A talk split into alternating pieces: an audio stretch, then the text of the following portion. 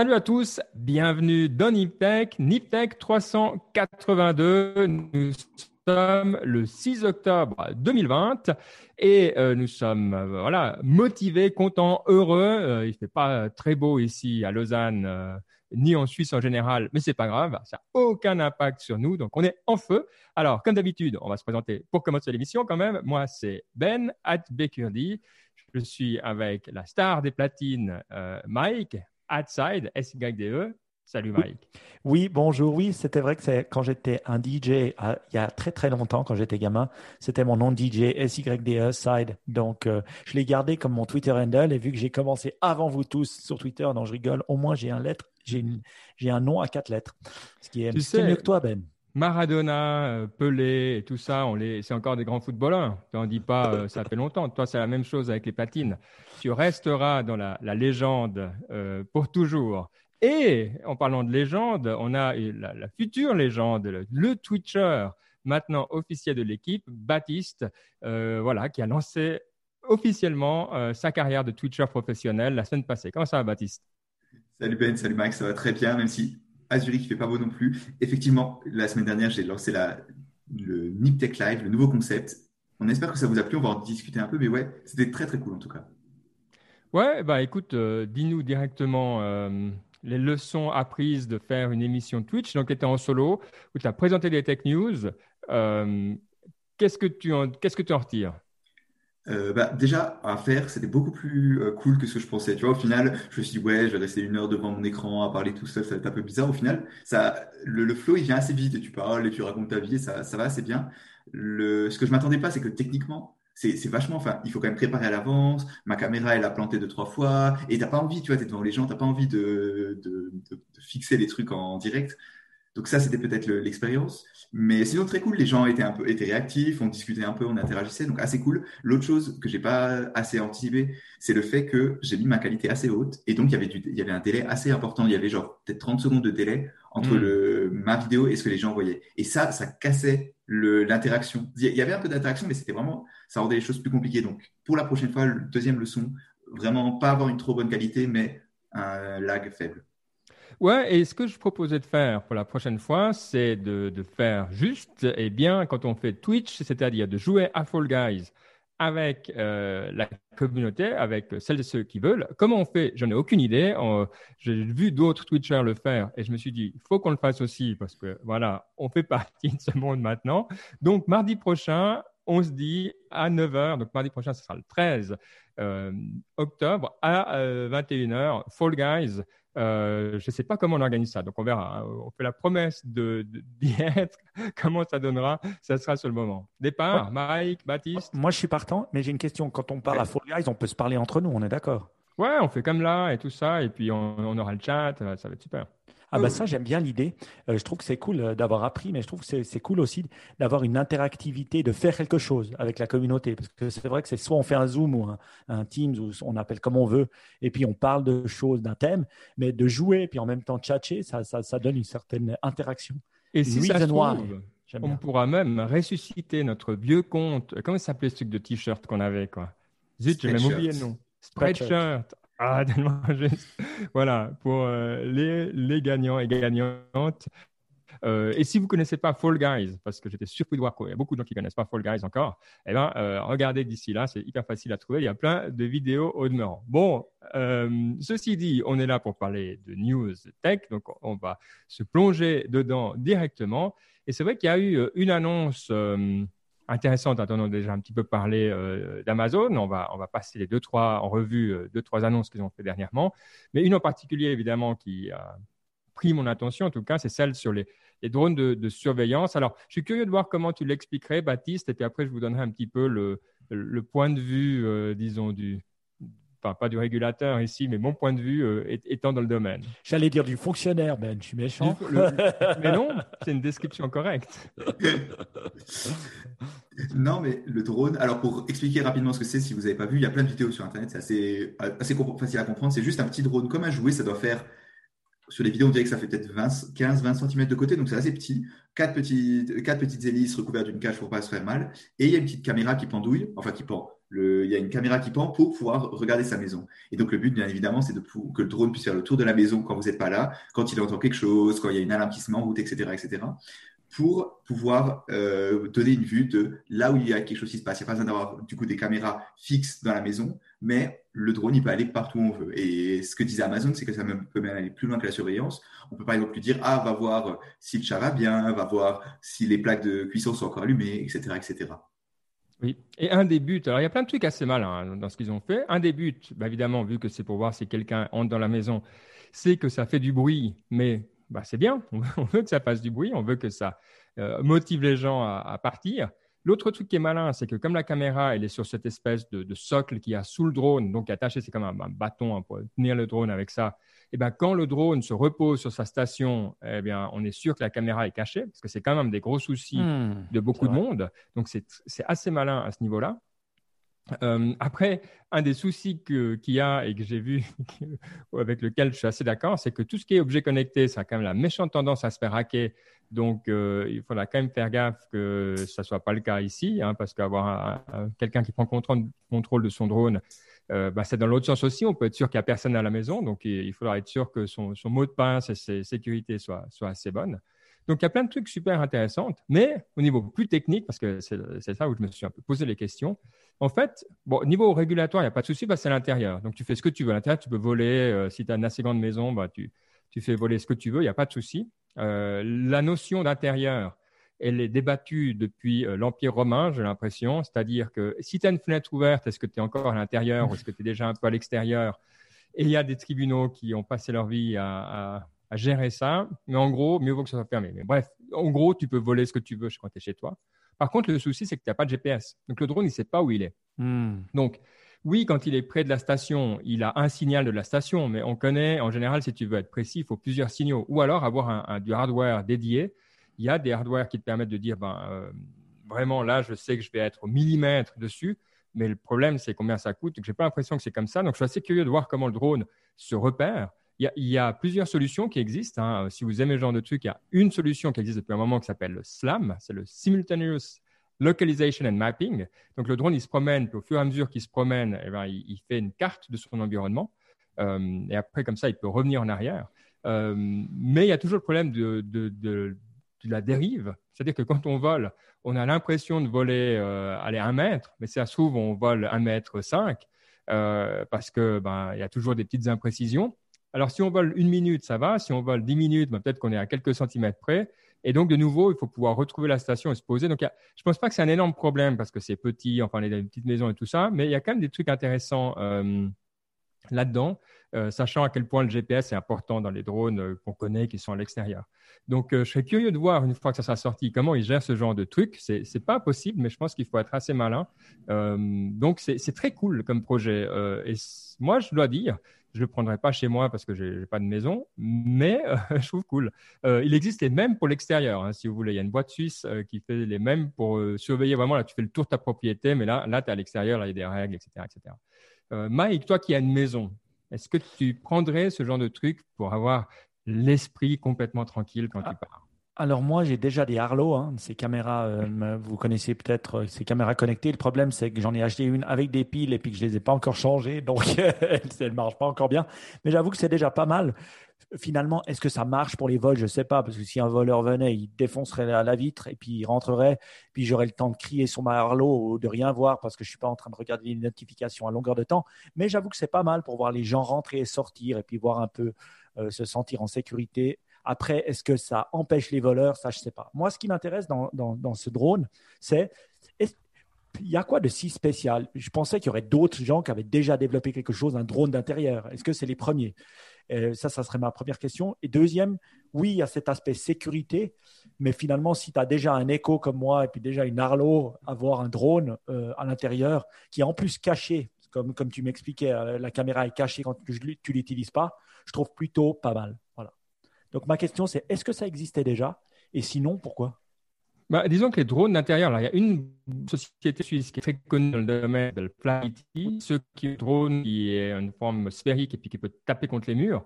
Euh, ça n'existe pas parce que c'est compliqué à être précis. Et pas, hmm. déjà, toi, il ne faut pas que ça tape. Dedans, tu as souvent des personnes, donc euh, c'est dangereux. Donc, ils ont vraiment la forme aussi qui protège.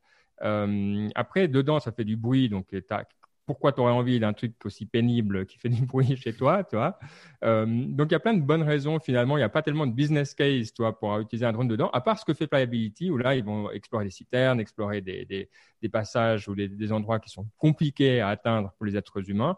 Euh, et tu préfères envoyer un drone ou un autre robot, mais dans le cas présent, un drone qu'une que, personne. Moi, ce que j'aime bien, c'est aussi lié à Ring. Donc, on sait qu'ils avaient racheté Ring, Amazon. D'ailleurs, ça s'appelle le drone Ring. Ouais. ouais. Moi, j'avais voulu l'acheter à un moment Ring, euh, qui était euh, euh, voilà, la, la, clé, la clé digitale. Mais finalement, c'était pas si incroyable. Et, ça ça marchait pas sur tous les loquets, déjà. Et en, on a plutôt des loquets old school. une question sur ce Ring. c'est quoi l'autonomie d'un drone pareil? Ouf, ça va être quelques minutes, à mon avis. Euh, tu n'as pas besoin qu'il vole beaucoup. Un drone normal hein, du marché que tu achètes, il, y en a qui vont plus loin, mais 15-20 minutes. Euh, ça, c'est un petit qui n'a pas de prétention de, toi, de faire des trucs à, l'extérieur. Euh, tu as aussi moins besoin de batterie parce que tu n'as pas de vent, donc tu n'as pas besoin de, as moins de résistance. je pense que je serais surpris s'il vole plus de 10 minutes. Ok. Ben moi, j'aimerais bien pour aller dire, euh, va chercher les enfants et leur dire qu'il faut manger, ou va observer pour voir ce qu'ils font. Pour, 249 dollars. Ah ouais, ça va. Ça sera un bon cadeau de Noël. Et la sortie est prévue quand? Euh, Je crois qu'ils n'ont pas annoncé de date. Ah. En tout cas, pas dans le futur. Je, je crois que c'est pas dans, pour Noël.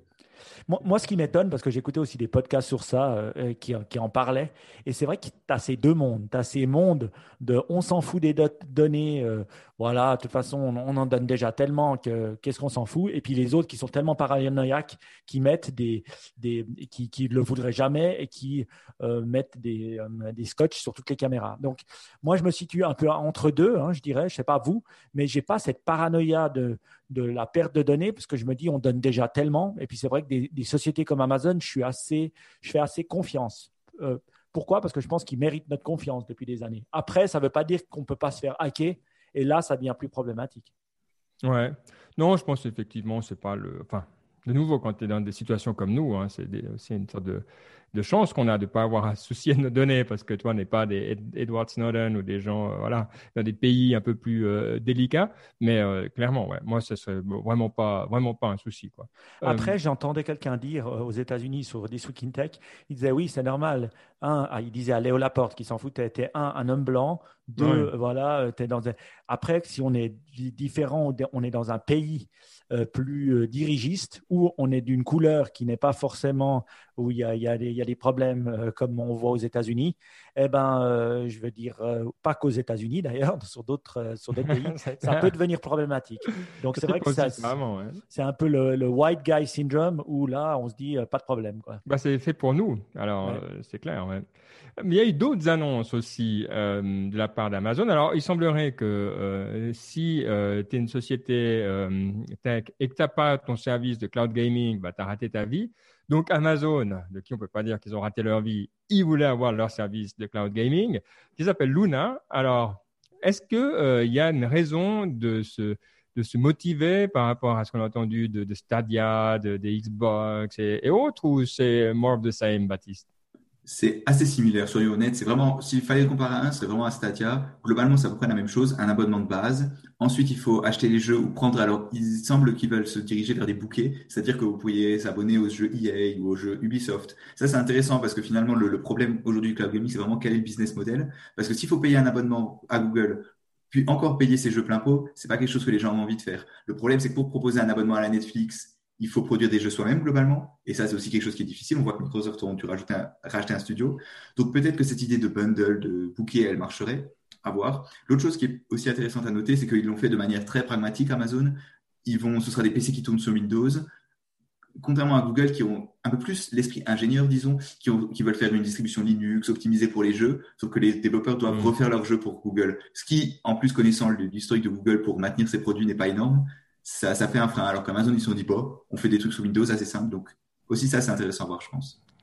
Mike, est-ce que le endgame de quelque chose comme ça, comme tu disais dans la dernière émission, c'est pas simplement de continuer à rajouter euh, de la valeur à Prime? Alors, il y aura toujours des, des, des upsells, mais on se disait, c'est la course. Tu dois continuellement, pour garder, euh, disons, ta base, l'agrandir, tu dois continuellement rajouter des nouvelles offres pour que ça soit tellement incroyable.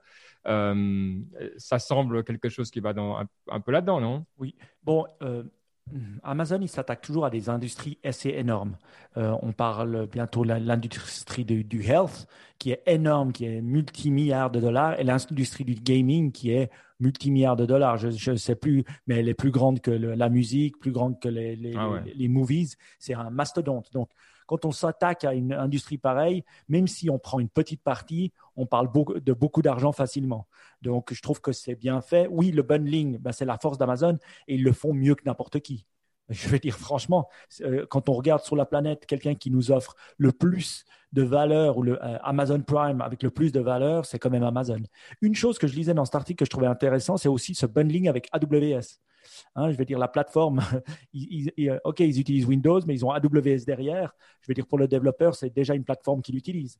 Donc, mhm. ils peuvent aussi leverager tout ce côté du cloud qu'ils ont pour pouvoir utiliser des plateformes qui fonctionnent incroyablement bien. Donc, euh, je, dis, je dis pas mal. Après, je ne suis pas un gamer. Donc, ce qui me semble important, c'est le type de jeu et les jeux qu'ils auront sur la plateforme. Voilà. Alors, pendant ce temps, je regardais l'industrie des jeux globalement. Hein, 160 milliards en 2020. Donc 10%. Euh, donc euh, ils attendent de passer à plus de 200 milliards d'ici 2022. Ouais. 2022-2023, c'est assez, assez incroyable. Ouais. Et je pense que ce qu'on va voir dans, dans, un monde futur, c'est le, jeu et le monde virtuel euh, euh, se croiser. Alors, on parle des lunettes AR, du VR, de tout ça. Alors, on l'utilise pour le gaming maintenant, mais on sait très bien que Ready Player Go, euh, c'est pour dans 5 ou 10 ans. Donc, ce monde-là, il va croiser dans le vrai monde. Parce qu'en plus, avec le Covid, en plus, avec tout ça, on voit bien, on cherche des solutions pour se voir euh, sans, sans, se déplacer physiquement, hein, c'est clair. Et euh, les, les, lunettes, ou je dirais pas les lunettes, mais le AR ou le VR, c'est la prochaine étape. Et ceux qui savent créer des mondes virtuels, ceux qui savent créer des jeux, seront créer les mondes de demain dans lesquels on sera. Hein. Bon, d'ailleurs, puisqu'on parle de AR, on va faire un petit détour par un article très intéressant de, Bloomberg, parce qu'on parle toujours bah, de ce qui se passe, de ce qu'on espère, mais on ne prend des fois pas toujours le temps de regarder en arrière de ce qui marche un petit peu moins bien. Et l'article de Bloomberg en question est sur euh, Magic Leaps, hein, dont on a parlé, euh, Magic Leap, pas de S, euh, dont on a parlé il y a déjà beaucoup, beaucoup de temps euh, dans Niptech, avec le, fondateur, Ronnie Abovitz, qui a annoncé il y a quelque temps qu'il parlait euh, et c'était un petit peu un de ces fondateurs type de la, de la Silicon Valley qui avait vraiment euh, pas, très ingénieur, donc pas euh, comme ça charismatique et magnétique, mais avec cette vision vraiment extrêmement puissante et qui a réussi à convaincre beaucoup de monde, qui a levé beaucoup d'argent. 3,5 milliards de dollars. 3,5 milliards, ouais. Est-ce que c'est encore beaucoup d'argent en 2020 On peut en discuter. Non, mais donc c'est assez incroyable. Et et qui, ben voilà, la, société a quand même énormément de, problèmes à trouver son créneau euh, et ils ont vendu un petit peu plus que ce qu'ils pouvaient euh, offrir. Donc, euh, c'est vrai que c'est quelque chose de. toi, quand on voit AR, AR il, va falloir encore trouver la niche hein, parce que. Je vois pas de successeur à Magic Leap. C'est pas c'est pas un problème de société à mon avis. C'est aussi un problème technologique, mais c'est aussi un problème de, de marché quoi.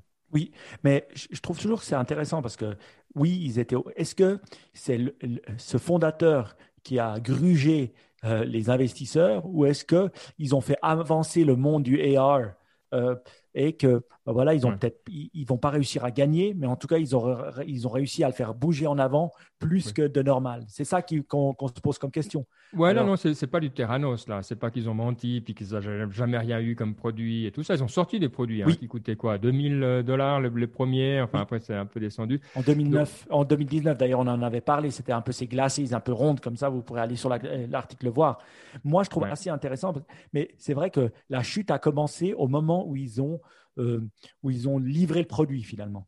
Ils nous faisaient croire à des choses, balancer des vidéos, et là on était euh, comme des fous. Mais le jour où on a dû, on devait sortir notre argent euh, pour payer 2000 francs pour ça, c'est le jour où ça a été un flop finalement. Mhm. Ouais, Euh, ils ont vu, ils ont vu une bonne partie de leurs employés, tout ça. Bon, bref, ils, sont dans le dur, hein, Magic Leap.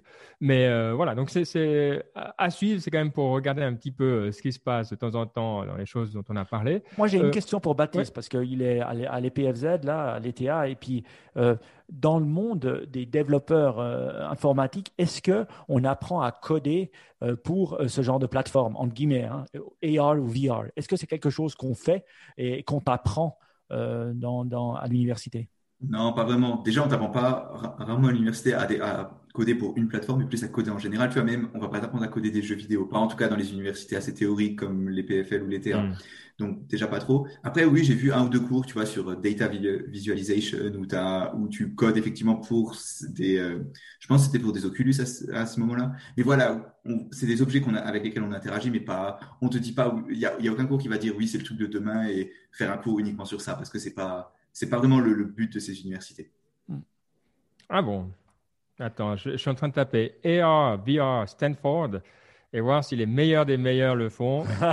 non, mais ils aiment bien ça. Effectivement, ils aiment bien Stanford d'avoir leur cours, tu sais, euh, ou le MIT comme ça, mais et c'est aussi pour faire plaisir aux étudiants. EE267, Virtual Reality Stanford. Bon, alors, hop, ETH, il faut se mettre à jour, il faut rattraper. Mais, mais, alors, moi, c'est peut-être une, question technique c'est est-ce que c'est beaucoup plus dur de coder pour des plateformes visuelles AR euh, ou VR ou c'est à peu près le même principe, euh, moins la visualisation? Parce que j'imagine ça comme euh, du coding, un peu comme du gaming finalement. Mais je me trompe? Non, c'est très similaire. Effectivement, je connais des gens qui savent coder un peu des jeux vidéo, la notion de 3D, tu vas faire un environnement 3D. Et d'après ce que j'ai compris d'eux, le, faire passer à la réalité virtuelle, c'est assez facile. Enfin, c'est faisable en tout cas.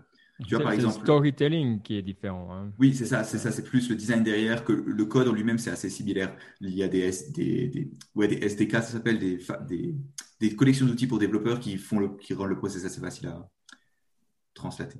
Moi, je vous dis, moi en tout cas, malgré l'échec, euh, voilà, euh, je trouve que on devrait applaudir ben, justement ces gens qui essaient de pousser la balle un peu plus loin.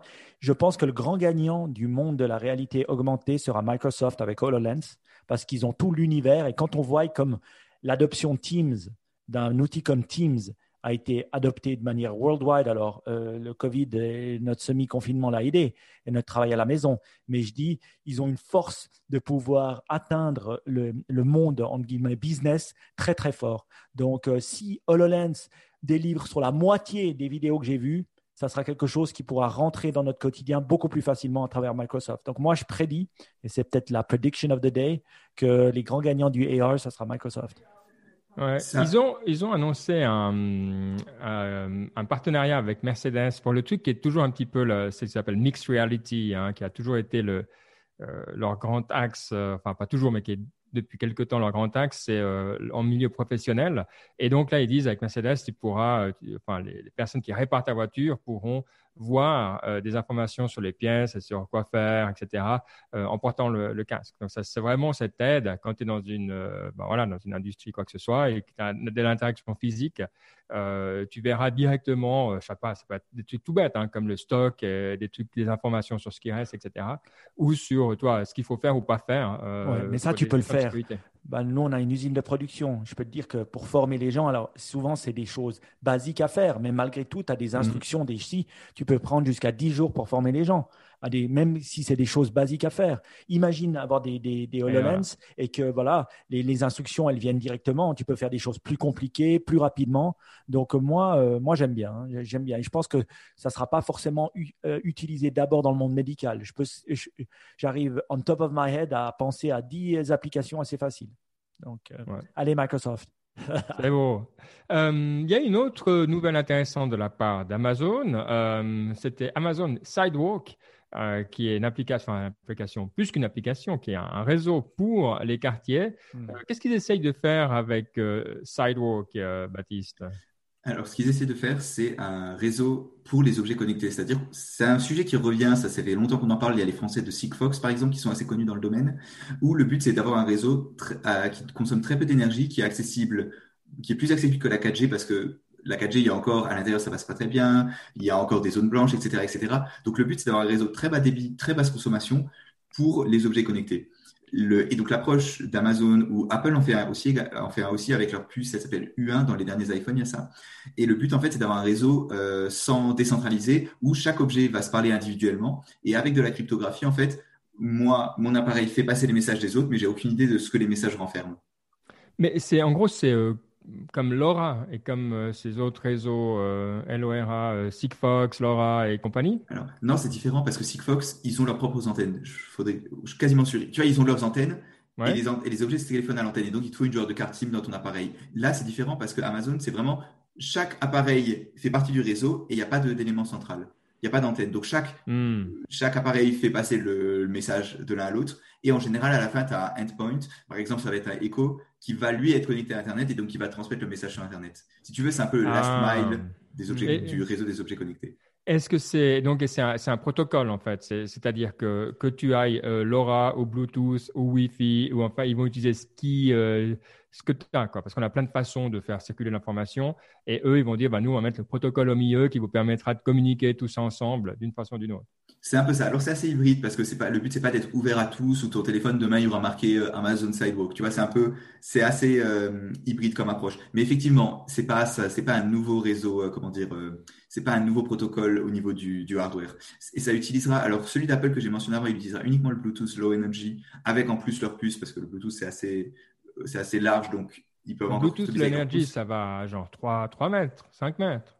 Je crois que c'est peut-être plus, mais oui, c'est à peu près cet ordre d'idée-là. Ouais, mais c'est que ça qu'ils utilisent, Apple. Et euh, Amazon, ils utiliseraient ça. Et effectivement, comme la portée n'est pas grande, aussi le 900 MHz, qui est, alors, ça, je pense que aux États-Unis, en France, c'est les, ou en Europe, c'est le 433. C'est utilisé notamment dans la domotique. Je suis à peu près sûr que si vous avez une, euh, des trucs connectés chez vous, notamment les, les vieux, un peu les anciens, les anciennes stations météo, ce genre de trucs, ça marche en 433 MHz. Et ça, au fait, c'est le stack plus bas. Euh, si on parle d'une application Google Home hmm. qui, te, qui te réunit tous tes objets connectés, ça, c'est le stack plus bas qui les fera se connecter entre eux à l'intérieur d'une maison. À l'extérieur, on utiliserait, entre guillemets, la 5G dans le futur, c'est ça, mais à l'intérieur, on utiliserait des réseaux comme ça. Pas forcément, c'est aussi pour l'extérieur. Ça, c'est le, quand je parlais du 433 MHz, ça, c'est typiquement le genre de choses qui vont être à l'extérieur. Mmh, mmh. Mais et oui, et le but d'Amazon aussi, c'est de pas réserver ce réseau à toi. Évidemment, imaginons, il parlait, je crois, d'un petit gadget connecté pour les boîtes aux lettres. Ce, ce, ce récepteur-là, il marcherait pour tout le monde. Et donc, par exemple, le chien de ton voisin qui aurait un capteur Amazon sur lui passerait dans ta boîte aux lettres, et ben il le capterait. Et est-ce qu'ils vont faire comme avec ah. Alexa, laisser tout le monde utiliser la technologie? Parce qu'on voit des, on voit des speakers Alexa, on voit plein de choses Alexa-like, euh, où ils utilisent leur connaissance du voice pour que les gens puissent l'utiliser. Donc, est-ce que ça va être la même chose ou c'est quelque chose de propriétaire à Amazon? Alors, pour l'instant, de ce que j'ai compris, c'est quelque chose qu'on ne sait pas encore parce que c'est dans la première phase. À mon avis, si le réseau est vraiment un succès, ils le font, c'est sûr. Ça se trouve, tu auras même AWS Sidewalk où tu paieras Amazon pour utiliser le réseau. Ça, ça m'étonnerait pas. Mais pour l'instant, c'est pas, je crois pas que c'est, c'est en train d'être, c'est pas encore euh, l'ordre du jour. Ils ont un concept qui est, qui est, pas bête, c'est que donc tous les, ils ont, t'as toujours besoin d'un, bridge, hein, comme quand t'as tes lumières euh, Philips ou machin, mm-hmm. t'as toujours. Euh, mais là, en fait, ils disent, c'est les, les, tous les, les devices éco. Mm. donc, tu as tous les rings et tout ça. Et en fait, ça, c'est connecté, c'est connecté à ton réseau. Donc, du coup, tu es sur le réseau et tu peux même contribuer une partie de ta bande passante euh, pour euh, mettre en commun pour la, communauté, s'il y a besoin, enfin s'il y a d'un truc qui n'est pas connecté par ailleurs, il peut passer d'un coup par là. Euh, c'est assez malin. Je ne vois, pas encore exactement comment leur côté neighborhood et tout ça, ouais, le côté masse critique pour que ça prenne. Je comprends pour toi, toi je comprends dans, dans, ton monde. le reste, ça m'intrigue, mais je trouve assez cool. Euh, pourquoi on n'en a pas entendu plus parler euh, C'est un peu trop geek ou je, je a un truc intéressant là-dedans parce qu'ils l'ont pas encore trop annoncé. Apple, comme je l'ai dit, Apple là, également en a parlé. Ce qui va être très intéressant, c'est qu'ils ont annoncé, je viens juste de voir ça, ils ont une keynote dans la semaine prochaine, Apple, et justement, ils, les rumeurs diraient qu'ils annonceraient leur propre tag. Donc, ce serait un petit module Bluetooth qui utiliserait justement le réseau créé par les iPhones. Donc, je pense que c'est vraiment un sujet qui va évoluer et je suis curieux de voir ce que Apple va annoncer. Parce qu'il serait, les rumeurs diraient que Apple justement ouvrirait leur réseau aux autres, aux développeurs. Oui, ils viennent de confirmer qu'ils vont avoir une keynote le 13 octobre, c'est mardi prochain, euh, to announce the new iPhone 12 family. Ok. Bon. Est-ce que je vais euh, changer de téléphone non. en 2000 euh, Est-ce que oui. prédiction Est-ce que je vais vouloir changer de téléphone en 2021 après cette annonce? Moi, sincèrement, mon, jeu, maintenant, mon but, c'est de tenir mon téléphone. Euh, j'en ai deux, un pour le boulot qui est un Apple et puis un, que pour moi qui est un Samsung. Et mon but, c'est de le tenir le plus longtemps, tant que je suis, euh, je peux fonctionner sans que ça m'embête. Là, j'en suis à trois ans avec mon Samsung euh, 9. Hein, et euh, je pense qu'il a encore une ou deux années devant lui. Je, je lui souhaite en tout cas. Donc, je suis hyper content. Et, et chaque fois que je change pas de téléphone, je suis content. Tu sais, je me dis, mais c'est maintenant, c'est l'état d'esprit, ça veut dire chaque fois qu'on change son téléphone, c'est un échec. Euh, on est dans le monde, un monde vert, donc je pense que c'est comme ça qu'il faut penser. Alors, est-ce que tu vas vivre un échec retentissant cette année en t'achetant un nouveau téléphone? Non, non, parce que tu dois comprendre, moi, je fais différent. Parce que euh, moi, il est réutilisé, mon téléphone. Il part pas ah. euh, ailleurs. Il est réutilisé à l'intérieur de mon organisation. C'est juste que c'est moi qui prends nouveau. Tu comprends le truc? Ah, ouais, D'accord. on il parlait de, on il, pas, il s'envole pas. Tu vois, c'est juste euh, au lieu Donc, il y a quelqu'un comme moi dans ton organisation qui veut changer son téléphone depuis six ans, à qui on dit non, il n'y a pas de budget pour ce genre de truc. D'un coup, il va avoir l'iPhone du patron. Quoi. Ah là là, je suis méchant, mais c'est un peu ça. Ouais, j'aime. Écoute, non, mais comme ça, c'est bon. Comme ça, tu fais d'une pierre deux coups. C'est bien, ouais. Euh, mais moi, je pense que tu vas pas changer. Je pense que tu vas pas changer. Oui, ouais, mais ça, ça serait euh, ouais, une bonne, une bonne chose. Mais je me dis, euh, ouais, ce qui m'étonne, c'est que, mais je pense qu'ils l'ont toujours fait. Il me semble qu'ils font plus de keynote depuis la fin du, de ce confinement. Ils, ils font plus d'annonces plus fréquentes. Je ne sais pas si c'est une impression ou si, euh, de toute façon, en octobre, ils faisaient ces deux, ces deux events. Je me demande à quel point hmm. ils ont besoin de, vu que ce n'est pas physique, ils ont besoin de faire plus parler d'eux, donc ils font plus de plus petits événements. Non, c'était assez régulier qu'ils avaient deux keynotes pendant l'automne. La seule chose, c'est que d'habitude, les iPhones venaient d'abord. Et ensuite, la deuxième keynote, c'était pour les iPads et les trucs comme ça. Mais ce qui se passe, c'est que le, ils ont plus assez de, enfin, ils ont eu des retards avec la 5G et le Covid, et donc ils ont inversé. Il y a euh, une grande nouvelle euh, non, je ne sais pas si c'est une grande nouvelle, mais tout ce que fait Tesla euh, fait monter, euh, chaque fois qu'il qu parle d'un truc, il gagne un Boeing ou, deux en, en, valeur. Donc là, ils avaient la, la Battery Day. donc, on s'attendait à ce qu'ils changent le monde. Alors, de ce que j'ai compris, ils n'ont pas tout à fait changé le monde. Les gens disaient, ah, on va pouvoir faire 5000 km en une charge. Bon, ça, ils n'ont pas fait. Euh, comment est-ce qu'ils ont révolutionné euh, le monde quand même, Baptiste? Alors, c'est déjà, je pense qu'il faut mettre un peu dans le contexte. En fait, qu'est-ce qui s'est passé? Il y, a le, il y a Elon Musk et le chef du process industriel de chez Tesla qui sont allés sur scène et qui pendant une heure ont expliqué comment est-ce qu'ils allaient faire évoluer leur process de batterie sans texte. Enfin, c'est, je pense, c'est déjà, il faut voir cette dimension-là. C'est qu'il n'y a pas beaucoup de boîtes qui font juste ça, qui expliquent, OK, nous, voilà notre roadmap sur deux ans, on va changer notre process de fabrication de batterie comme ça, comme ça et comme ça.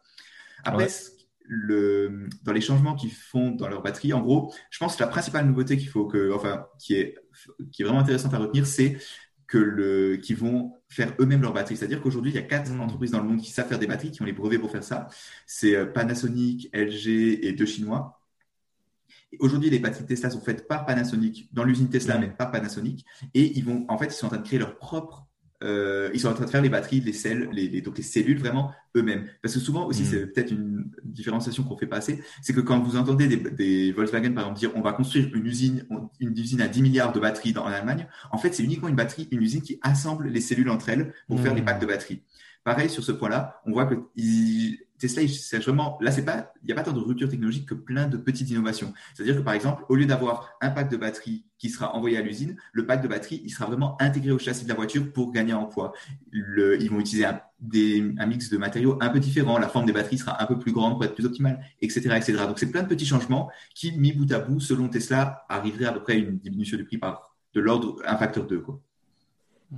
Ah, d'accord, ouais. Donc c'est vraiment le but de rendre plus accessible et de continuer ce qu'ils ont fait ben, toujours. Donc euh, ils ont fait le, c'est un petit peu tous ces bouquins d'innovation, c'est toujours la même chose. Tu commences par une niche qui est, où c'est cher et c'est pas très efficace, etc., etc. Bon, ils ont commencé assez fort, hein. mais ils descendent, ils descendent en gamme, ils descendent, ils descendent. Et là, donc le but c'est de continuer à avoir des, voitures euh, électriques euh, plus abordable. Ouais, vachement mm. intéressant. L'autre point qui est vraiment intéressant, je pense, c'est le fait qu'ils fassent eux-mêmes leur batterie. On voit que l'industrie automobile est en train de radicalement changer, où il y a, je pense c'était il y a 20 ans, où le but c'était vraiment de tout externaliser, où finalement un constructeur de voiture, il faisait que les moteurs et l'assemblage final. Ou, le modèle Tesla, c'est finalement c'est l'inverse, c'est de faire tout soi-même. Ça, je pense, c'est aussi un, truc qui est vachement intéressant. On voit par exemple que Volkswagen, ils ont eu énormément de problèmes avec leur, le logiciel de leur voiture. Ils ont eu la dernière voiture électrique, je sais plus comment elle s'appelle, qu'ils ont euh, retardé de plusieurs mois uniquement à cause de problèmes logiciels. Et là, maintenant, ils sont en train de dire oui, on va tout rapatrier euh, en interne pour le logiciel. Et donc, on voit que c'est vraiment une tendance assez forte de recentrer, de devenir euh, vertical. Mhm. Je, crois, aussi que le UI devient important dans la voiture. Ce qui a fait la force de Tesla, bien sûr, c'est les batteries, la voiture elle-même, mais c'est aussi le UI, l'écran, les interactions avec la voiture, pouvoir faire, tout, pouvoir faire ces, ces, updates directement. Et je pense que euh, s'ils veulent le faire, ils doivent quand même avoir euh, euh, possédé le vertical, un peu comme Apple finalement. Euh, mm. bah voilà, quand on avait entendu dire ce chiffre incroyable que 5000 ou 10 000 euh, collaborateurs, je ne me souviens pas, chez Apple, travaillaient juste sur l'interaction entre la chip et euh, le téléphone ou le, ou le computer, c'est incroyable. C'est peut-être. Moi, j'aime bien, j'aime bien l'idée. Je pense aussi qu'ils ont pas mal de cash. Hein ils peuvent pas mal emprunter aux banques vu leur, vu leur, leur énorme valeur boursière. Donc la question c'est comment euh, est-ce qu'ils dépensent cet argent? Moi j'aime bien cette mission de rendre, un peu comme Henry Ford a rendu la voiture accessible à tous, de rendre la voiture électrique accessible à tous. C'est toujours vouloir baisser le prix. Alors on peut se dire, ah oui, ça baisse pas assez vite, mais quand même, une Tesla ça coûtait 120 000 balles, maintenant ça, ça en coûte 40 000. Bon, surtout que tu as, le double effet. Hein. C'est que c'est de moins en moins cher et tu vas de plus en plus loin, toi. Oui, c'est ça. Donc, euh, juste. Parce que c'est vrai que je te, regardais il y a quelques temps, tu disais, ouais, bon, mais 120 km, euh, tu vois, t'hésitais, c'est même, même pas que pour le prix. Tu Après, euh, ouais. Et maintenant, on est à quoi? 600 euh, alors, ils ont annoncé aussi une nouvelle Model S, qui, qui la Model S Plaid, qui aurait, je crois, 800 km d'autonomie. Ok. Ouais, là, ça devient. Ouais, là, ça devient énorme. Le... Et Impressionnant, ça, ouais. ouais. Et les... maintenant, les Volkswagen ou les Tesla à 40 000 euros, je pense qu'elles font quelque chose comme 300 km, 300 ou 400 km d'autonomie nominale. Donc, c'est quand même, c'est pas mal. Ouais. Bon, euh, intéressant. Une dernière, euh, parce qu'aujourd'hui c'est breakthrough. Aujourd'hui, on est dans les, on change le monde aujourd'hui. Mais il y a une autre euh, nouvelle qui que je trouve qui est un peu plus technique mais qui est aussi vachement intéressante. C'est Nvidia, alors dont on a parlé ces mhm. derniers temps. Hein, mais là, ils ont donc ils sont ils sont en feu. ils ont annoncé qu'ils avaient une nouvelle suite d'outils pour améliorer les appels vidéo. Et en particulier, ils ont montré euh, un nouvel algorithme qui n'est pas euh, vraiment un algorithme de compression standard, mais qui est basé sur un réseau neuronal, euh, qui serait capable, avec une qualité vraiment bonne, pas tout à fait aussi bonne hein, de ce qu'on a en compression, mais avec quoi 10 fois, voire 100 fois moins de, ou plus que ça, enfin, une taille énorme en moins de, de, besoin en bande passante. donc, voilà, je suis curieux. Je pense que euh, clairement, là, on sent que c'est le moment où je vais passer la main euh, à Baptiste parce que je ne trouve pas les mots. Donc, moi, j'étais curieux et Baptiste va mettre les mots. Vas-y. Alors, en fait, ce que Nvidia a annoncé, c'est assez cool. C'est un algorithme qui, en fait, au lieu d'envoyer toute l'image de votre tête quand vous faites une vidéoconférence en permanence, donc comme un stream qui pourrait avoir n'importe quel type de données, au lieu de faire la compression, c'est qu'il y a un visage. Et donc, elle envoie une photo de votre tête, par exemple, toutes les secondes. Et entre les secondes, elle enregistre uniquement les mouvements de votre visage. Mhm. Et donc, si vous voulez, elle mappe les oh, points, comment la langue, comment la, bouche bouge, etc. Et donc, ça, ça, et ça, ça prend évidemment beaucoup moins de place. Et donc, ça permet d'encoder le stream. Ça permet en retour d'avoir une bien meilleure qualité d'image. Ils ont aussi des, des outils maintenant pour enlever le bruit qui, en tout cas sur la démo, ont l'air incroyables. Oui. Enfin, beaucoup de choses qui peuvent et c'est des petites choses, mais je pense vraiment que c'est ce genre de petites choses qui peuvent rendre un meeting Zoom un peu fatigant et pas ouf à quelque chose de vraiment beaucoup plus facile et beaucoup, plus, beaucoup moins fatigant finalement. Moi, j'aime beaucoup. J'ai regardé la vidéo. C'est vrai que j'étais assez bluffé. Ma question, c'est comment on implémente ce genre de choses? Est-ce qu'on doit avoir une carte graphique NVIDIA pour que ça fonctionne sur notre computer? Est-ce que ça sera intégré directement dans les logiciels, que ce soit du Teams, du Zoom C'est l'intégration qui m'intéresserait de comprendre. Alors ça, ça dépend. C'est pas des choses qu'ils ont annoncées. Ils ont dit oui, demain c'est en vente pour 9,99€. Euh, non, non, c'est un peu un projet. C'est pour ça qu'il faut toujours prendre ces choses-là avec un peu de recul. Mais non, l'idée c'est, à mon avis, vu comme Nvidia fonctionne avec le reste de leurs outils, ce serait de revendre ça à Zoom, à d'autres constructeurs. Est-ce qu'il faudrait une carte graphique Nvidia? J'aurais tendance à dire que non, parce que c'est quand même du machine learning qui a l'air assez euh, classique. Mais sûrement qu'il faudra peut-être une puce spéciale. Mais maintenant, la plupart des ordinateurs, tous les téléphones ont des, euh, accélérateurs pour les réseaux neuronaux. Ouais, Fabrice euh, Croiseau dans le chat qui nous donne plein de bons tips. Hein, donc merci Fabrice. nous dit qu'aujourd'hui, oui, il faut, il faut effectivement une RTX. Et puis il nous pointe aussi vers un autre truc qui était vraiment bluffant de, Nvidia, qui était leur, euh, comment on appelle ça, noise cancellation, donc réducteur de, bruit, euh, où ils avaient montré des démos de quelqu'un qui, tapait sur le bureau. Euh, je crois qu'on en avait parlé d'ailleurs dans, dans Niptech hein, ensemble, et t'entends rien. Donc ils, sont en train vraiment de, de passer comme ça des étapes avec plein de petits trucs très sympas. Euh, donc je me réjouis parce qu'il y aura bientôt des travaux près de chez moi. Donc euh, quand je pense à ça, je me dis ah peut-être que peut-être que c'est un truc. Qui ouais, l'intégration dans les casques, l'intégration, c'est mmh. c'est marrant l'innovation d'Nvidia. Hein. on en parlait encore la semaine dernière, où d'un côté ils viennent du monde des chips et puis maintenant ils montent au lieu de descendre, ils montent et ils deviennent euh, plus du monde du software. Donc, ils commencent à utiliser et le monde, en guillemets, euh, du, du, du, AI ou du machine learning. Et tout d'un coup, euh, ça serait incroyable. Peut-être c'est eux le prochain, le prochain Google. Hein. Peut-être, mais ce qui est vraiment intéressant, c'est vraiment de voir que pourquoi est-ce qu'NVIDIA ils font ça. C'est aussi parce que le, le, logiciel, il est de plus en plus proche du chip. C'est-à-dire que quand tu as des chips très spécialisés pour faire, par exemple, l'intelligence artificielle, ben, naturellement, en tant que quand tu fais le, la, puce et que tu sais que tu designes la puce vraiment pour un type de software, c'est normal que tu fasses le software après, tu vois. C'est aussi parce que naturellement il y a cette convergence. C'est intéressant. D'ailleurs, ce que je voulais dire avec, à propos de Zoom aussi, c'est que moi, mon rêve, c'est vraiment que l'ordinateur puisse prendre une photo de moi et mapper mon, ma tête ou du matin un peu fatigué quand j'ai un cours à 8 heures en une magnifique photo de moi avec juste les lèvres qui bougent pour qu'on ait l'impression que je suis en pleine forme le matin. Ça, franchement, c'est mon rêve. Baptiste en cravate, 24 heures sur 24, en pleine forme. Et après, tu sais, tu es dans ton lit en train de dormir, tu bouges juste les lèvres et il y a la photo de toi derrière. Ouh, ça va être difficile, ça. Hein. Ça, c'est le monde futur du télétravail où tu as l'autre qui bouge, qui, est à moitié endormi, bien sûr, hein, tout à fait euh, très cher. Et puis, il est là en costume cravate devant tout le monde. Ça, ça serait pas mal. Tout le monde mettrait sa vidéo. Hein. Ouais, enfin. Le, truc. Euh, euh, on vous encourage tout le temps à écouter le S16 euh, Z podcast qui s'appelle 16 Minutes, mais aussi on parle d'intelligence artificielle. Je trouve intéressant la vision euh, qu'il partage dans un des derniers épisodes de TikTok en disant voilà, TikTok, pourquoi ça, ça fonctionne et pourquoi c'est différent de YouTube? YouTube, c'est ton social graph, donc tu vas voir ce à quoi tu t'es abonné, donc voilà, tu as, mm-hmm. une connexion, plus que les gens autour de toi regardent, et même chose pour Facebook, etc. TikTok, c'est l'intelligence artificielle que tu sois le producteur hmm. le plus connu ou une daube ou que je m'abonne euh, ou pas, ils s'en foutent un peu. Donc il y a un endroit où tu peux aller regarder hein, les gens à qui tu es abonné, mais c'est pas ça qui détermine ce que tu vois. Ils prennent tout, ils testent sur une série de personnes. Si ça marche, ils poussent. Plus ça marche, plus ils poussent. Et euh, c'est vraiment euh, hyper algorithmique. Et donc, le, ce qui a été quand même la base d'une grosse partie de la croissance du web, qui est ce social graph, est en train d'être dépassé. Alors, pas ah, complètement, mais je trouve ça hyper intéressant et un excellent exemple parce que beaucoup de monde se dit ouais, mais pourquoi finalement TikTok, pourquoi pas les autres? Bah, Ça, c'est une des clés. Alors, pas que, euh, il y, a le produit et tout ça, mais, mais je trouvais ça, ça m'a éclairé sur euh, pourquoi TikTok. Donc, allez écouter euh, le 16 Minutes euh, sur TikTok, très, très, très intéressant. J'aime bien ce que tu dis parce que nous qui parlons de tech depuis plus de 10 ans, on sait que le social graph, c'était la clé. On se souvient que Google avait essayé de faire un Facebook Live, je me, un Facebook Live, je me souviens même plus du réseau social, comment il s'appelait? Google. Google Plus, exactement, pour justement avoir le login et euh, euh, faire le social graph. On se souvient aussi que tout le monde essayait de faire des logins que tu pourrais utiliser multiples places pour essayer d'avoir le social graph et le data. Et maintenant, on voit une entreprise qui, prend une autre avec mini-test.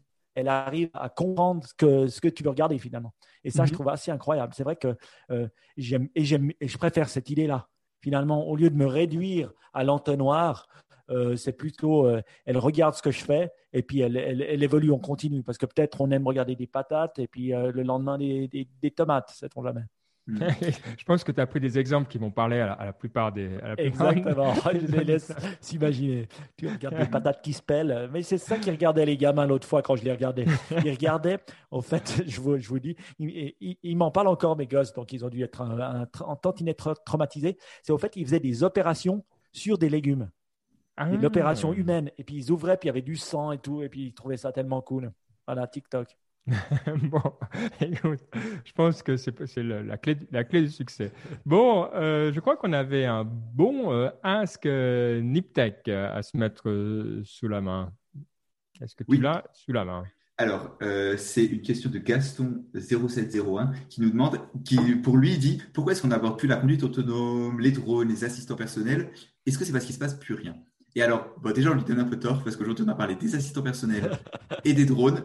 Je suis désolé, Gaston, mais, euh, mais je pense que c'est une question qui est super intéressante parce que ça pose vraiment la question de pourquoi est-ce que certaines technologies, elles ont vraiment popé il y a, c'était quoi C'était a 3-4 ans où vraiment on parlait de voitures autonomes tout le temps et où finalement, bah, le soufflet, il est assez retombé. Et je pense aussi que c'est intéressant parce que chacun de ces thèmes, ils ont un peu leur spécificité, je dirais.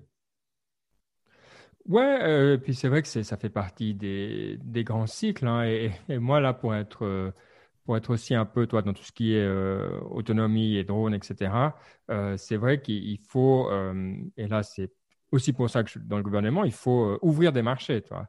Alors, typiquement, dans les drones, on va beaucoup entendre parler de nouveau quand on aura passé ce qu'on appelle le Beyond Visual Line of Sight, donc les vols à longue distance. Maintenant, le marché des vols à distance, c'est-à-dire les géomètres, euh, les pendages même, euh, donc pour, les vignes et, autres, euh, tout ça, c'est aujourd'hui. Il n'y a, pas, a, plus rien à en dire au niveau tech. c'est intéressant, voilà, il y a des nouveaux usages intéressants, mais c'est plus breakthrough.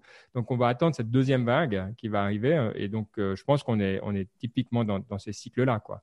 Euh, même chose qu'aux assistants personnels. On a eu cette première vague et puis maintenant, bah, ils sont là. Je veux dire, euh, soit il est à côté de toi sur ta table, soit voilà. Mais... Moi, je suis assez d'accord euh, si je prends l'exemple des voitures autonomes. C'est vrai qu'on en a beaucoup parlé. Un, parce que c'était nouveau, et puis parce qu'on n'en avait jamais conduite. Là, ce que je vois, c'est que de plus en plus de voitures que je vois commencent à avoir, en tout cas, level 3, voire level 4 d'autonomie. Le prochain level, c'est level 5 qui est, je pense, le plus haut des levels, qui est full autonomous. Et là, je pense qu'il y a encore quelques années devant nous avant de l'avoir. Donc, j'imagine que c'est plus incroyable à en parler. Pourquoi? Parce que c'est le niveau 4 maintenant, qu'on voit arriver dans toutes les voitures. Et ce niveau 5, il y a encore, euh, je pense, allez, pour les optimistes, 5 ans, pour les non-optimistes, 10 ans. Pour Elon Musk, euh, hier. Hier. Ouais. Non, c'est vrai que c'est euh, des bonnes questions. Hein, ces, questions. Et puis c'est pour ça que c'est intéressant aussi de regarder un petit peu en arrière des fois. Parce que c'est vrai que dans la tech, on oublie vite. on, se, motive pour des trucs et puis d'un coup, euh, ça marche pas et puis on passe à autre chose euh, joyeusement. Mais c'est intéressant, c'est juste. Donc merci pour, merci à Gaston pour avoir pris le temps de réfléchir aussi au, pas seulement à ce qu'on dit, mais aussi à ce qu'on ne dit pas. Euh, je trouve ça super bien, effectivement. Bon, est-ce qu'on est prêt euh, pour la partie inspiration? Est-ce qu'il y avait encore autre chose avant? On est tout prêt. Je vois, je vois l'énergie qui monte. Yes, c'est yes, Mike. Bon. Euh, alors, on a, on a plein de choses. Moi, j'ai un bouquin aussi dont je te parlerai après quand on arrivera au bouquin, mais on va commencer par par d'autres trucs. Hein. Je vois une vidéo. Hein. On aime bien les vidéos. Oui, avant ça, c'est vrai que l'inspiration, donc on prend un bol d'air et on se relaxe. Je continue à méditer, Ben, tu serais assez fier de moi. Euh, je continue la méditation, je continue mon cours avec euh, Jack Cornfield et Tara Brach. Je suis au 25e jour sur 40, donc euh, je, persiste. C'est 10 à 15 jours par, par, euh, par 10 à 15 minutes par jour. Alors je pèse, je suis content. Une chose dont je voulais parler juste avant, que je trouvais intéressant, c'est la vulnérabilité euh, sur la place de travail. Pourquoi Je vais vous expliquer.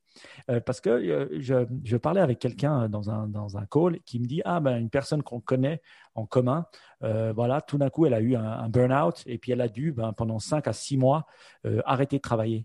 Et c'est vrai que je, pensais à ça, donc euh, ben, euh, le, sachant pas, j'ai contacté cette personne, lui dire que voilà, je, suis désolé de ne pas l'avoir su et tout, et puis euh, dire que ben, voilà, moi je trouve que c'est bien quand on a ce genre d'expérience de aussi le dire et, d'être ouvert par rapport à ce genre d'expérience. Et je trouvais intéressant euh, cette idée d'être vulnérable. Alors, souvent, c'est quelque chose de plus féminin que masculin, mais d'accepter finalement d'être vulnérable, d'accepter que ça peut arriver, ben, euh, ce genre de, de, de, burn-out au monde du travail, et puis de savoir d'en parler pour que les gens puissent, euh, puisse euh, savoir que ça peut arriver.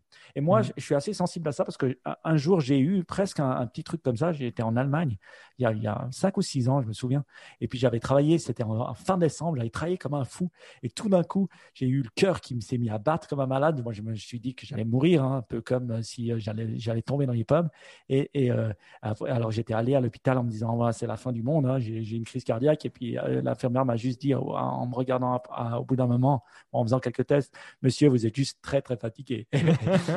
et c'est vrai que ça m'avait mis, heureusement, c'était la fin de l'année, donc j'avais pu prendre des vacances, j'avais pris trois semaines, mais je me souviens, et puis après, ben voilà, j'avais, mais ça m'avait montré que j'étais pas un surhomme, j'étais vulnérable. Et puis, ça m'avait obligé, maintenant, même actuellement, hein, quand je vois des signes de fatigue, ben, j'en fais plus attention. Alors, j'ai eu la chance de pas trop poussé, mais mon corps m'a dit attention. Et je trouve assez intéressant de, d'accepter cette vulnérabilité. C'est pour ça que je voulais en parler, hein, raconter l'histoire, et puis raconter l'histoire de ça en disant, bah ouais, après, dans une société surtout masculine, euh, euh, surtout pour les hommes, pas une société masculine, on espère qu'elle va changer, devenir plus féminine, ben, et devenir accepter d'être un peu plus vulnérable. Voilà. Et je le dis autant pour moi que pour euh, ceux qui m'écoutent. Ouais. Non, ben écoute, moi, je, ben, pas, alors c'est moins le cas quand tu es fonctionnaire, c'est vrai, faut, avouer, mais euh, pour travailler avec beaucoup de gens euh, dans, dans, le milieu des, des, startups qui travaillent, en particulier, je vois le, le prix, alors c'est pas que ça, mais il y a un prix à payer quand tu travailles international, parce que tu commences tôt le matin, tu finis tard le soir, en plus quand tu voyages, tu as le jet lag, et puis bref, du coup. Le pire, c'est l'Europe, c'est pas l'international, le pire, c'est l'Europe, des voyages en Europe, parce que c'est interminable. Ouais, donc, mais en tout cas, c'est ça. Ceux qui voyagent beaucoup, je vois certains, bah, même des cas autour de moi qui ont arrêté de voyager, qui ont dit un jour, stop, je vais plus le faire autant, euh, et qui et qui ont, ouais, qui vont beaucoup mieux. Et, c'est juste aussi, c'est s'écouter et puis prendre les mesures adéquates et dire voilà, si vous, avez besoin de quelqu'un qui est 300 jours par année en déplacement, bah, ça sera juste pas moi.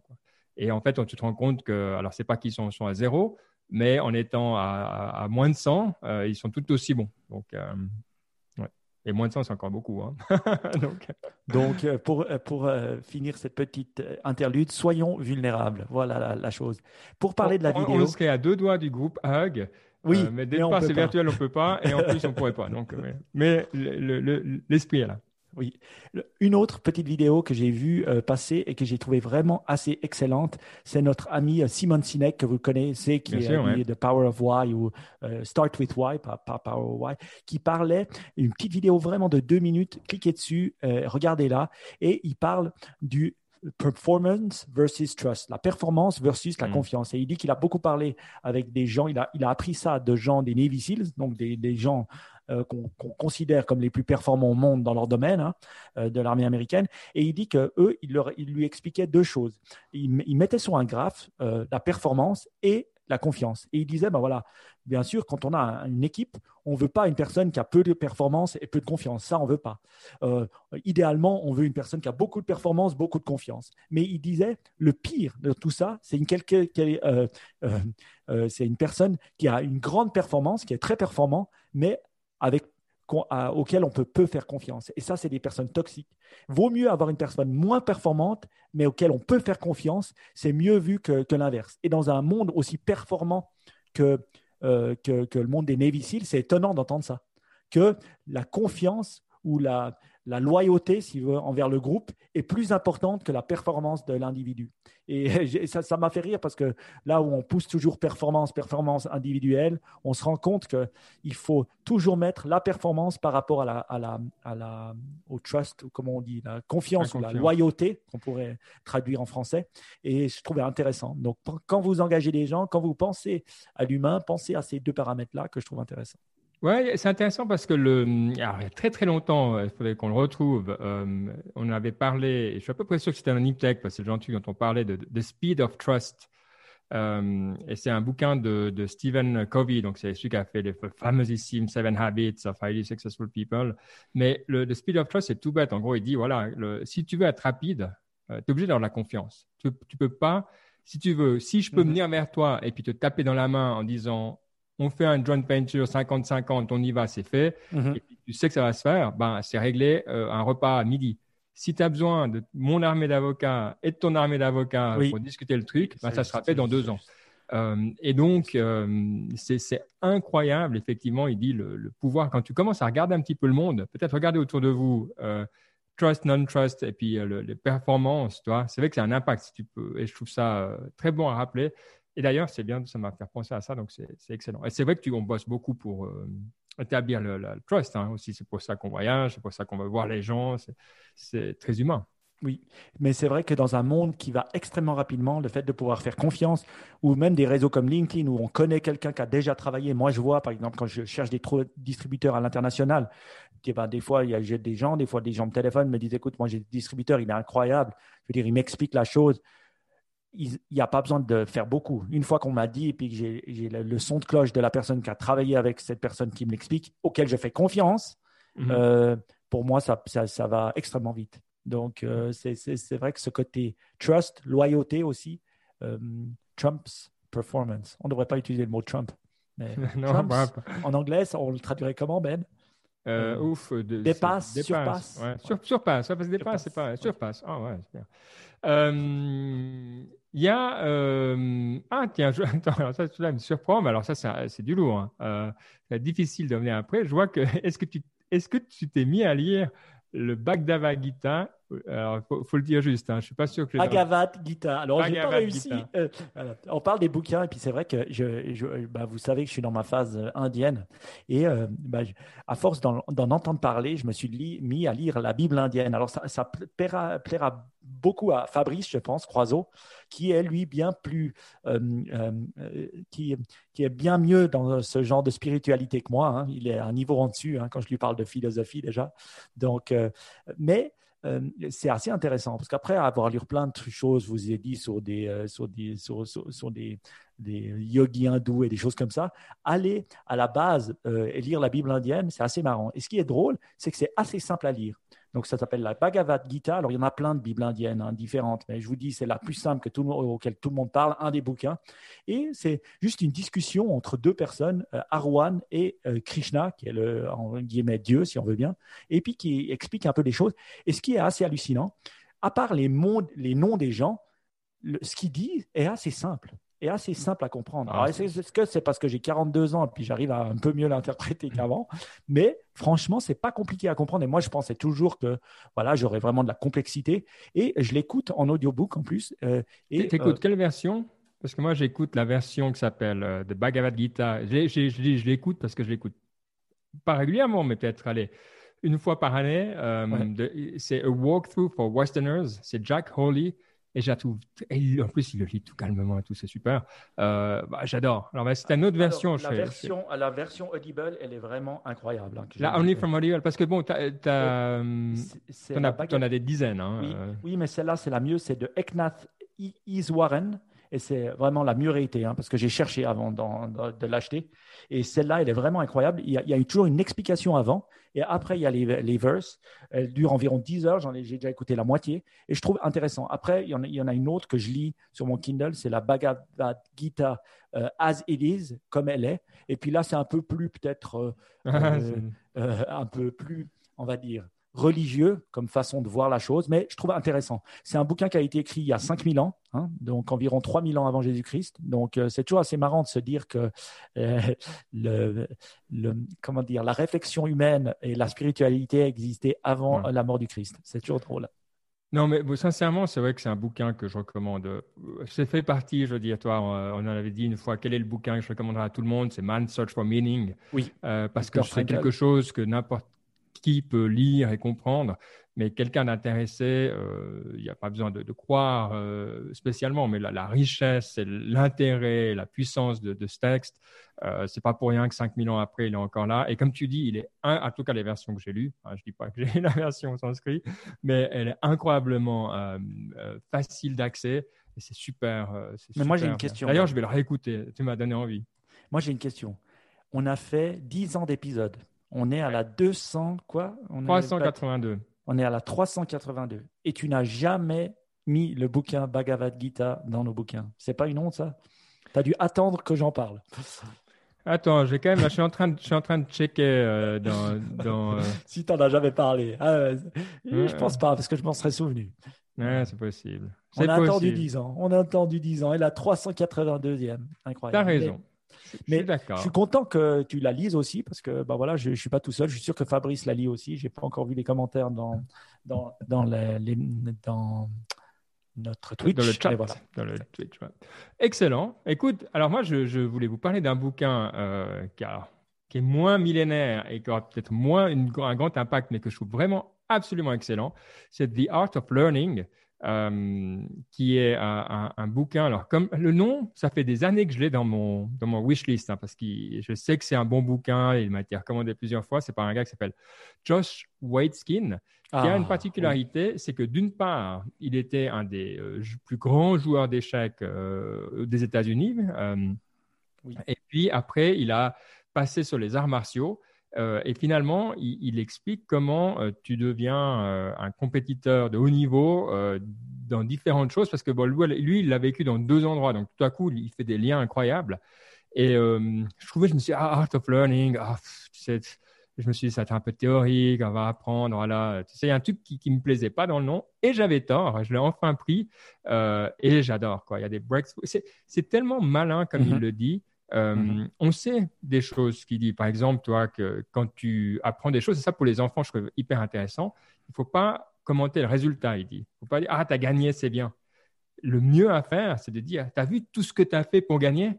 Tu as vu comme c'était bien, puis quand tu as perdu, mhm. il faut accepter de dire Oui, c'est triste, et je comprends que tu sois très déçu, et c'est normal d'avoir mal, mais pense à comment tu t'es senti, à quel moment tu penses que ça n'a pas joué, ou toi parce que c'est vrai qu'on a une, vision tellement basique des résultats. Ah, mhm. t'as gagné, bravo, t'as perdu, oh, bah, c'est dommage, bon, bah, c'est pas grave, passe à autre chose. c'est un peu des fois ce qu'on fait aussi avec les enfants, quoi. Oui. Se dire, bon, bah, écoute, on va pas, hein, on va pas rester dessus.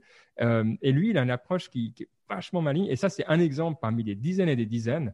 Euh, donc, c'est un bouquin que je lis avec énormément de plaisir. Euh, et qui est très, voilà, qui est très non seulement bien fait, humain, et qui est dans, dans le sens de tout ce qu'on a discuté jusqu'à maintenant. Donc, voilà, Josh, comment ça s'appelle Je l'ai pas Et je le connais bien parce que je l'écoute souvent sur Tim Ferriss. Il a passé une ou deux fois dans le show. Ah et on mettra dans les notes de l'émission le podcast. Je vous encourage vivement à écouter cette personne. une rare personne qui réfléchit différemment. Et je montre à la caméra, je le montre, je l'ai dans mon Audible. Je l'ai déjà écouté il y a deux ans. Ah. Merci Ben de parler des fondamentaux. Josh Waitzkin. Mais alors, c'est sûrement là, c'est pour ça que je l'ai dans mon, dans mon truc depuis deux ans. Alors c'est que tu en as parlé, je l'ai mis dedans, comme d'hab. Non, mais c'est une personne qui, qui, qui, Et maintenant, justement, cette personne que j'ai entendu parler euh, chez Tim Ferriss, il est fou de, euh, de e-foil. Tu sais, de ce nouveau manière de surfer. Et il essaye de. Il, il est dingue de ça et il fait que ça. Voilà. C'est marrant. ok. Bon, qu'est-ce qu'on a encore dans notre sac? Je vois qu'on a encore une app et euh, quand même quelques podcasts. Alors, vas-y, Varik. C'est pas moi qui ai mis. Oui. Ah. Alors en fait, qu'est-ce qui s'est passé? Ah. Je sais plus si vous vous souvenez, il y a trois semaines, Mike, il a commencé, non, c'était peut-être il y a un mois, tu as commencé à méditer. Tu m'as dit, ouais, Baptiste, tu dois méditer. Moi, j'avais, et je vous avais dit que je l'avais fait il y a un an, que j'avais fait avec, euh, oh, euh, Mind, euh, non, Headspace, que j'avais pas trop aimé parce que c'était trop, tu sais, trop axé bien-être et juste un peu détente. Mhm. Et ça, c'était pas, enfin, c'était pas vraiment ce, que je recherchais. Ensuite, il y a deux semaines, j'ai essayé Insight Timer. Et pareil, les, les, premières méditations, en tout cas l'initiation, le cours d'introduction, c'est un peu le même, euh, le même esprit que Headspace, j'ai pas trop aimé. Et donc, et j'avais déjà entendu parler plusieurs fois, bah, je pense qu'on connaît tous maintenant Sam Harris, qui est très là-dedans, le mindfulness, comme un peu l'entraînement de l'esprit, et avec une approche beaucoup plus terre à terre, un peu plus scientifique, je trouve. Et je me suis dit, je vais quand même essayer son app, et c'est vraiment incroyable. Vraiment, je trouve, ça n'a rien à voir. Pour apprendre en tout cas à méditer, et l'approche qu'il a, elle est vraiment, je trouve, beaucoup plus intéressante. En tout cas, si comme moi, vous recherchez plus l'aspect, euh, comment dire, euh, comprendre son cerveau. Ouais, ouais, je dirais ça, comprendre et guillemets, dresser son cerveau. C'est très intéressant et vraiment très, très bien fait. Ah, bah, ça fait plaisir. Bravo, ouais. C'est là, là qu'on voit qu'il y a différentes méthodes d'apprendre la méditation. C'est vrai que ces autres choses, c'est un plus des fois soit le corps, soit peut-être Instant Timer, c'est plus euh, spirituel, euh, de la spiritualité. On voit beaucoup de, de, gens, euh, de, gens plus spirituels dessus. Et, et, et Samaris, c'est plus, je dirais, scientifique presque. Euh, son approche. Et elle est, elle est très, il, ne mélange pas trop le, le, spirituel avec le côté explication scientifique du phénomène. Mhm. Et je trouve assez intéressant parce que euh, ça, ça, plaît, ça plaît à certaines personnes, ça plaît moins à d'autres, mais j'adore le fait que tu, tu te plonges dans Waking Up avec notre très cher Samaris. Waouh. Et je trouve, par exemple, un des, éléments concrets pourquoi je trouve que cette application est meilleure, c'est qu'il te dit où tu vas beaucoup plus que d'autres. Tu vois, quand tu vas sur Headspace, c'est plus, c'est assez, ou Inside Timer, c'est un peu plus diffus, tu le fais parce que tu dis c'est bien, machin, mais il y a moins. Alors que lui, il est beaucoup plus, voilà pourquoi tu le fais, voilà le but, voilà où je veux t'emmener. Et ça, j'apprécie beaucoup plus. C'est beaucoup plus mm. motivant. c'est vrai que ouais, c'était pragmatique. il est super. Je pense que c'est exactement comme dit Mike.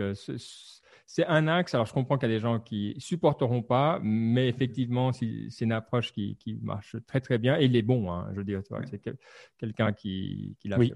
Très cool. Ouais, merci pour le rappel. Effectivement, c'est une excellente application.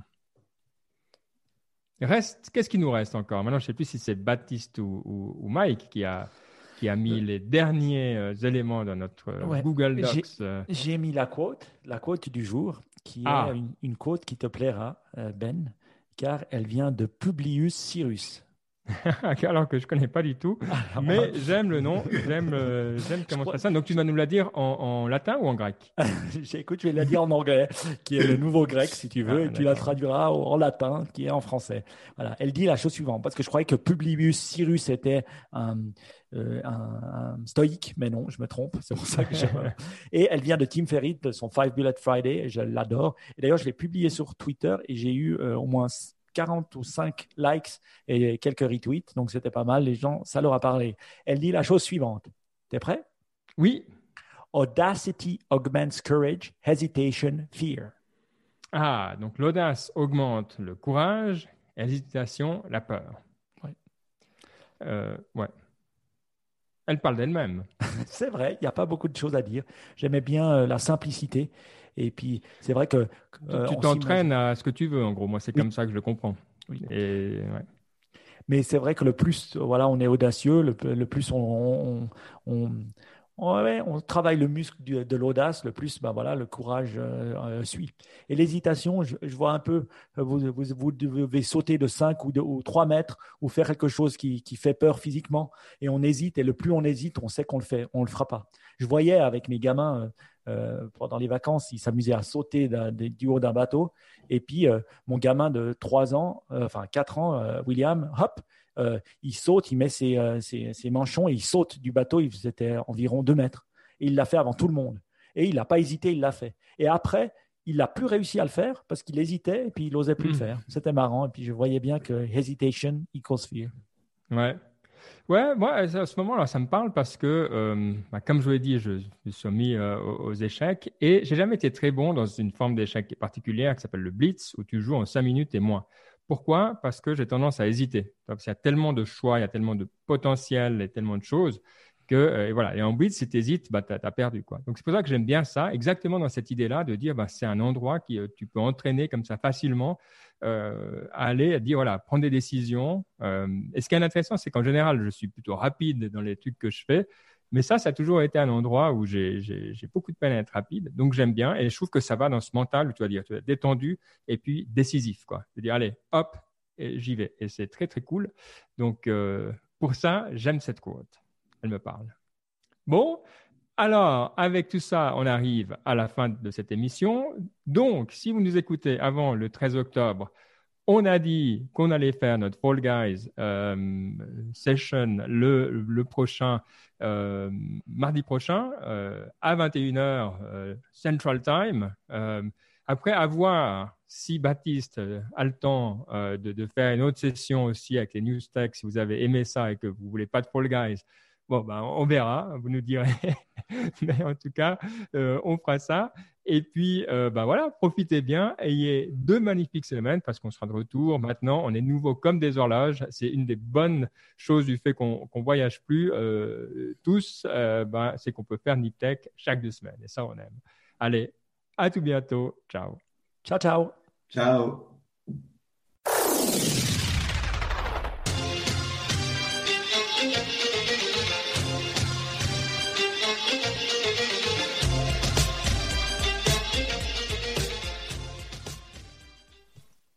D'ailleurs, là, je vais m'installer maintenant le, NVIDIA euh, Voice.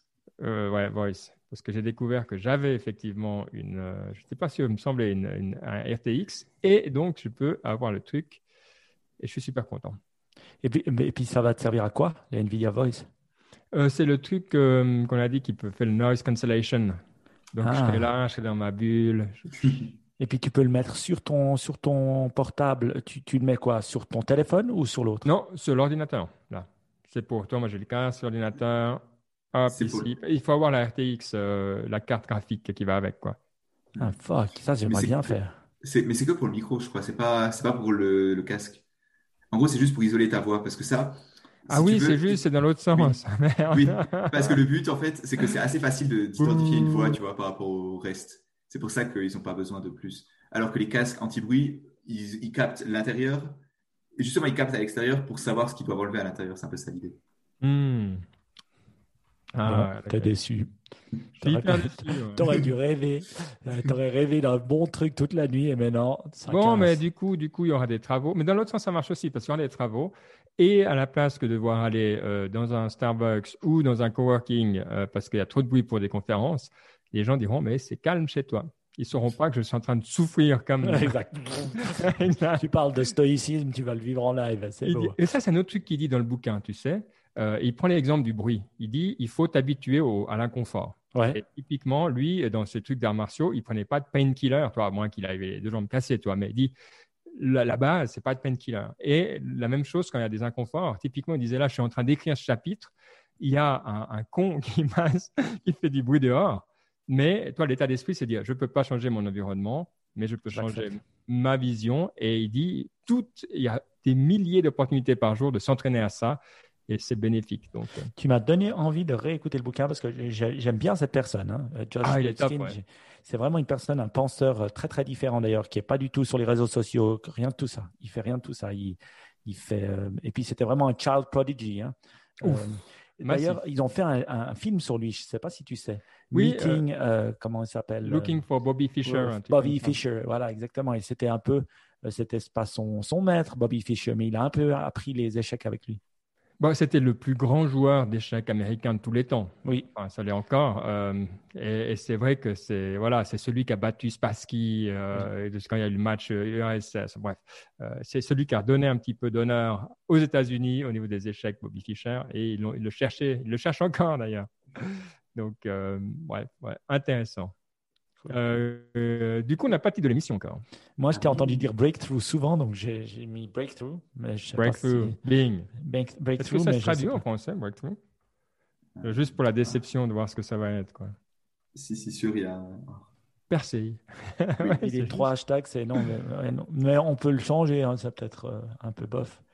mais voilà. On pourrait mettre breakthrough versus quelque chose, ou la Bhagavad Gita, quoi. Ah bah non, ça doit être qu'un mot maintenant, on a dit. On, verra oh, on, a... On, a, dit ça? On a dit court en tout cas. Court, court, parce qu'on va pouvoir voir les, hashtags, tu sais, quand ça coupe après.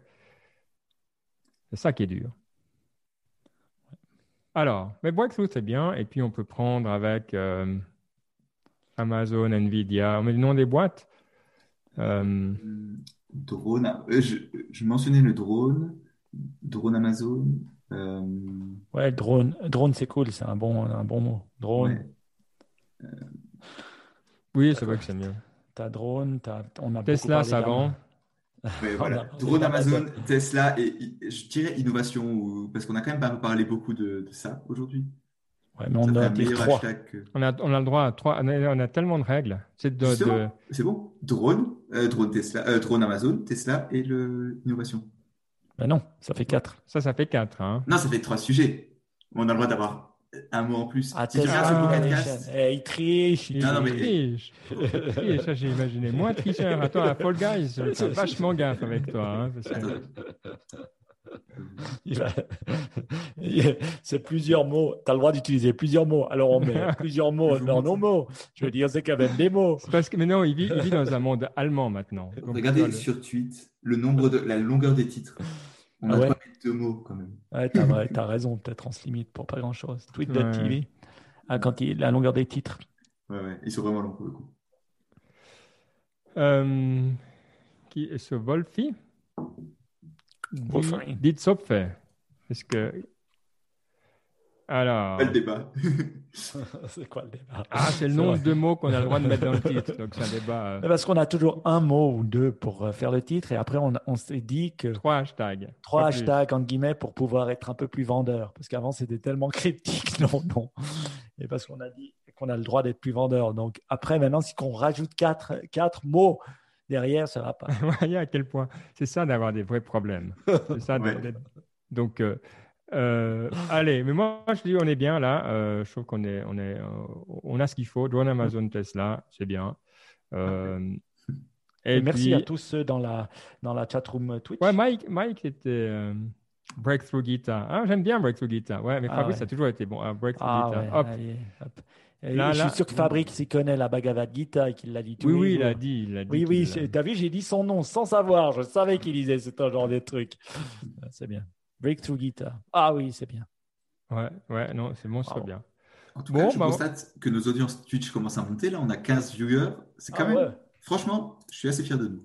Ça fait de nous combien, toi, la combien de chaîne, chaîne euh, francophone sur Twitch?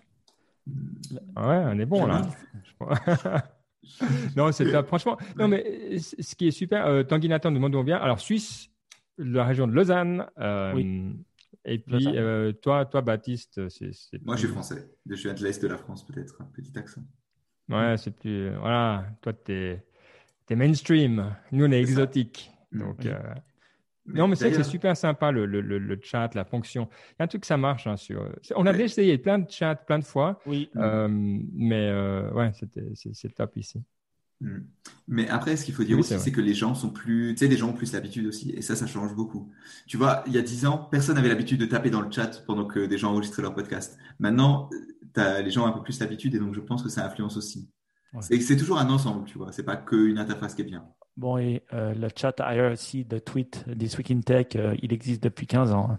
Et puis les gars, euh, ils chattent depuis un moment. C'est vrai? C'est aussi ah, nous qui avions qui, qui, qui, avions pas trouvé eux, mais ils ont un chat IRC, tu sais. Oui, mais Fabrice nous dit, pour, pour, la 200e, on était à peu près 100 dans le chat pour Tech. Donc, à l'époque, on avait un chat IRC, non? Je crois. Hmm. On n'a pas eu? utilisé on avait notre propre truc, notre propre sauce. mais ça marchait, quoi. ah oui, oui, oui, on avait le propre chat à l'intérieur du, du, feed. Et ça marchait. C'est vrai que ça marchait. C'était un truc tout con. Voilà. Il a fallu attendre 10 ans. C'est le mot du. C'est la durée. Ouais, exact. Oui, on, a, on enregistre un, podcast. On a fini d'enregistrer un, un, podcast même. Euh, qui s'appelle Niptech, d'ailleurs. Euh, un proche du Luxembourg. Ah, Niptech, c'est toi. Oui, bah oui, tu fais du, stream. Euh. oui, j'oublie. ouais. Mm. Mais juste au, aux viewers qui demandent si on enregistre un podcast, d'où est-ce que vous êtes arrivé sur le flux du coup?